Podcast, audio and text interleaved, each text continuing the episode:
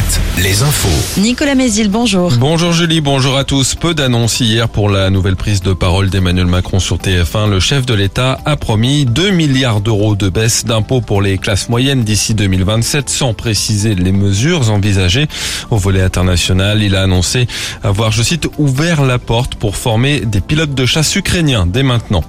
Les syndicats reçus à tour de rôle pendant deux jours à Matignon. Elisabeth Borne rencontre cinq organisations syndicales avant les organisations patronales la semaine prochaine.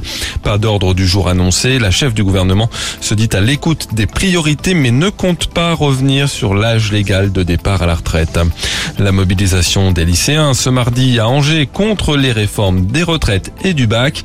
Une matinée d'action et de blocage est annoncée par la section départementale du mouvement national lycéen. Un rassemblement festif est aussi prévu à 11h devant l'hôtel de ville. Le procès ce mardi à Saumur d'une femme de 28 ans soupçonnée d'avoir poignardé son ex-compagnon. C'était jeudi soir pendant une soirée alcoolisée. La jeune femme est en détention provisoire depuis son arrestation.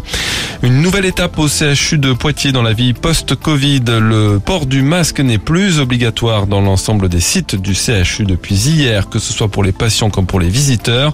Rappelons également que depuis hier, les agents hospitaliers non vaccinés contre le Covid sont autorisés à revenir dans leur service. Ils sont une dizaine au CHU de Poitiers. La Vienne où la préfecture a pris deux arrêtés pour interdire les free parties à partir de demain jusqu'à lundi.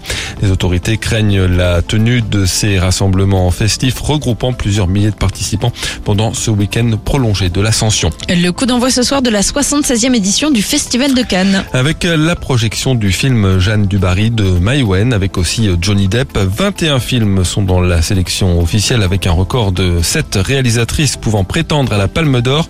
Parmi ces longs métrages, La Passion de Dodin Bouffant tourné dans le Maine-et-Loire et Anatomie d'une chute tournée à Sainte. Le Suédois Ruben Oslund est le président du jury cette année.